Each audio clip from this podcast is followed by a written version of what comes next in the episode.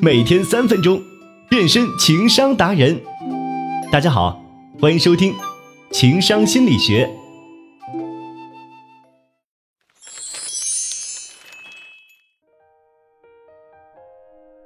有这样一句话说：每个成功男人的背后都有一个伟大的女人。也许不全是这样的情况，但这句话不无一定的道理。男人在外打拼事业，而女人做他的贤内助，替他排忧解难，打理家庭大小事。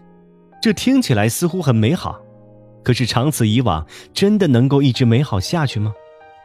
《三十而已》里的顾佳可谓是教科书版的全职太太，不仅能够打理好家庭，照顾好儿子，连老公的衣食起居也能够打理得井井有条，甚至能够独自一人去解决老公公司面临的危机。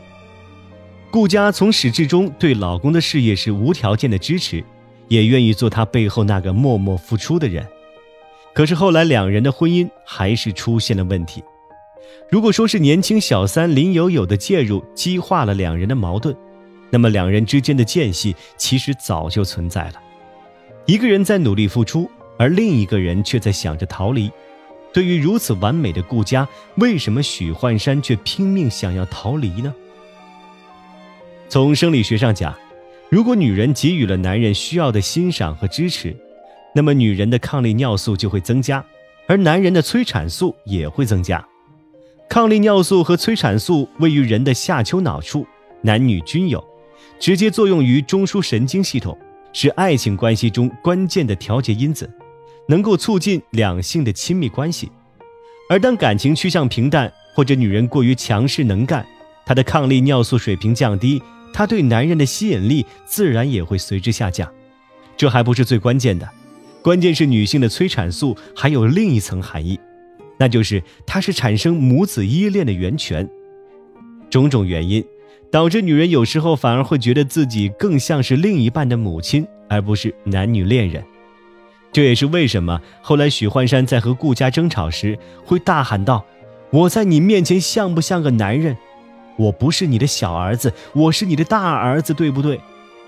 在这时候，他已经意识到自己在这样无微不至的关照下，成为了一个七宝男，而这样让他觉得自己很无能。如果男人一方长期感受不到被需要和存在感，那么他会转向需要他且能体现他价值的那一方。顾家永远都可以自己解决事情，不有求于许幻山，甚至帮他解决事情。这让他没有一点存在的价值，而林有有却让他可以有一种被依赖的感觉，所以他一步步走上了出轨的道路。这也印证了约翰·格雷的一句话：男人之所以很喜欢和女人在一起，其中一大原因就是女人会欣赏和感谢男人的付出。男人需要被欣赏，比起妻子无微不至的照顾，他们更需要的是发自内心的认可和欣赏。因此。优秀能干的女王们，不妨暂时放低姿态，平时多关心一下男人的工作成绩，适当的多说一些赞美的话，哪怕是让他叠个被子，帮你拧个瓶盖，都不妨给一个欣赏的目光。